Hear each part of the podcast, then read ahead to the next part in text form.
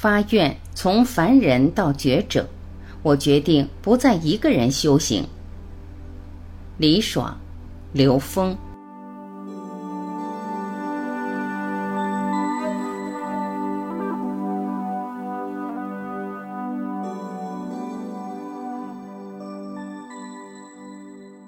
李爽，在我濒死之后，我竭尽全力，把所有的钱、所有的精力都花在寻找这个天堂上，全世界跑，参加所有的心灵课程，去拜师，去做各种辟谷、打坐、读书等等。所有现在很多人都在走的路，我都走过。最后，我有一个发现。你从外面任何一个地方，从任何一个大师那里，你都找不到这个东西，找不到天堂，它就在你自己的内部，你的内部就有这个天堂，只不过你是想把你自己的生命变成地狱，还是变成天堂的问题。曾经满世界乱跑学习的状态，到回来把自己封闭，每天打坐，有的时候用的是对自己很残酷的方式。比如跑到撒哈拉沙漠，在气温高达五十度的旷野里打坐，就是用各种办法去修行，其实变成对自己的一种折磨。总之，我非要找回这个天堂，但是用尽所有的方式，我都没有找到。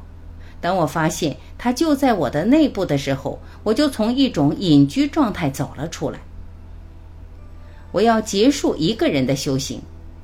那个时候是二零一五年，我有一种直觉，我应该回中国。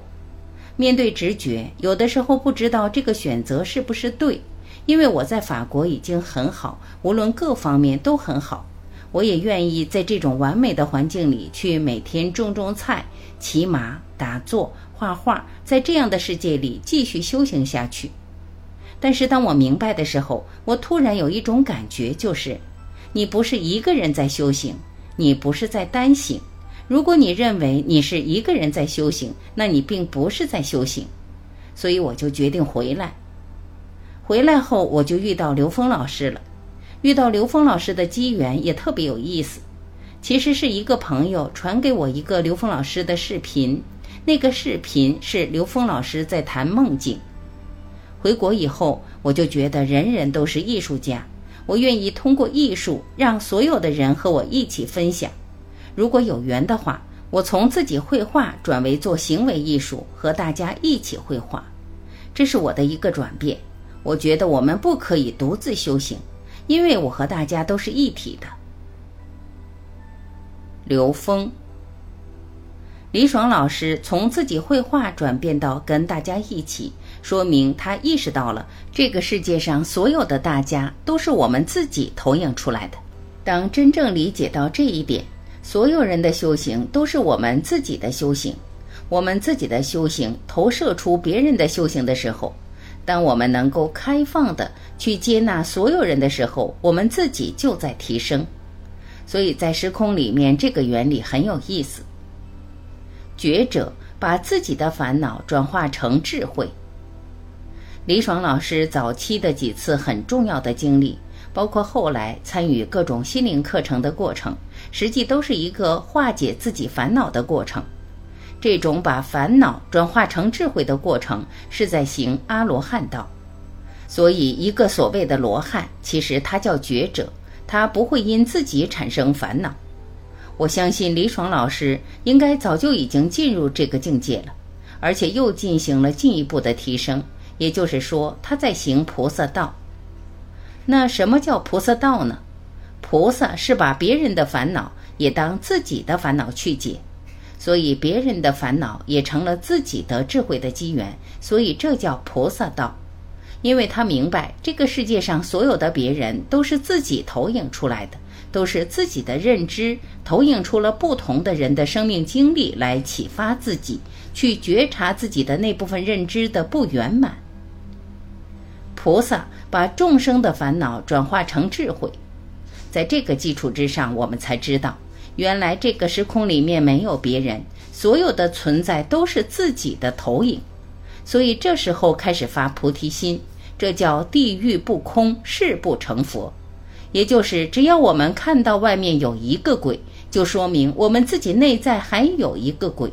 只要我们内在还有一个鬼，我们就不是佛。只有当我们内在彻底圆满的时候，我们会投影出这个世界是圆满的。这叫佛看众生皆是佛。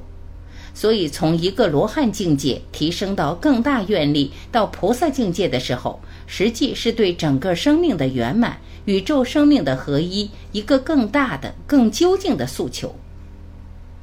李爽老师走入了这样一个阶段，在过去的阶段里面，从一个凡人的思维逻辑进入了一个觉醒的生命逻辑境界，然后进入了一个彻悟的生命境界，开始知道整个宇宙和生命的合一，也就看到艺术、人生、生命的一体性，而又借助艺术这个法门，能够唤醒所有智慧存在。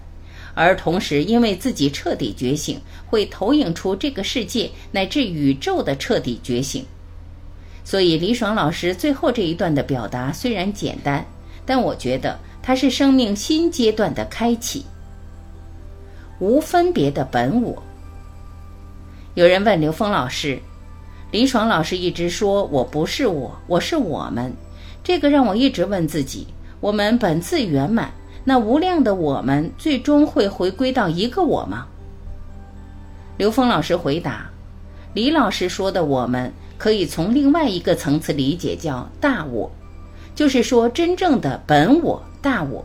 它指的是在 n 为 n 趋于无穷大的投影源来讲，所有的小我合一了，在那个时候没有分别，所有的生命都来自于那里。”之所以分解出各种生命的现象、各种生命的个性格局，是因为分别的叠加产生了带有各种能量属性的生命存在。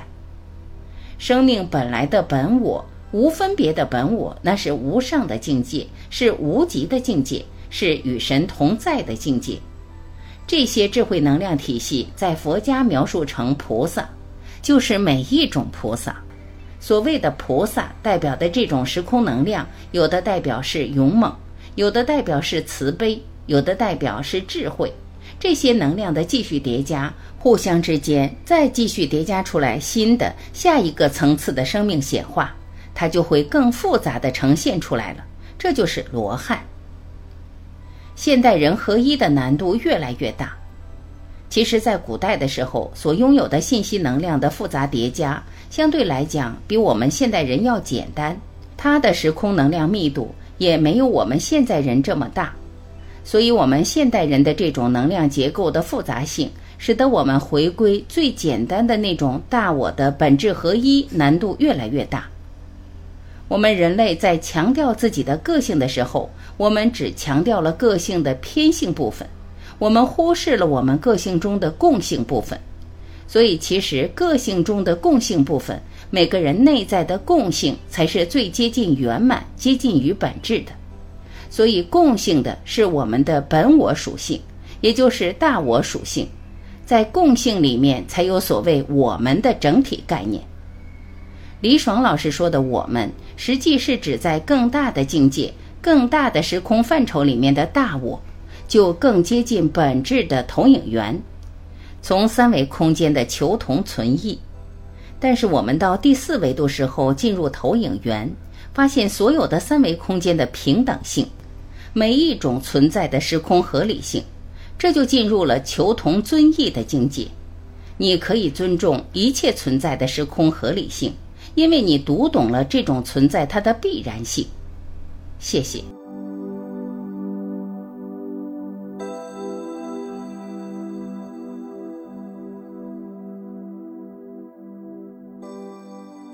感谢聆听，我是晚琪，再会。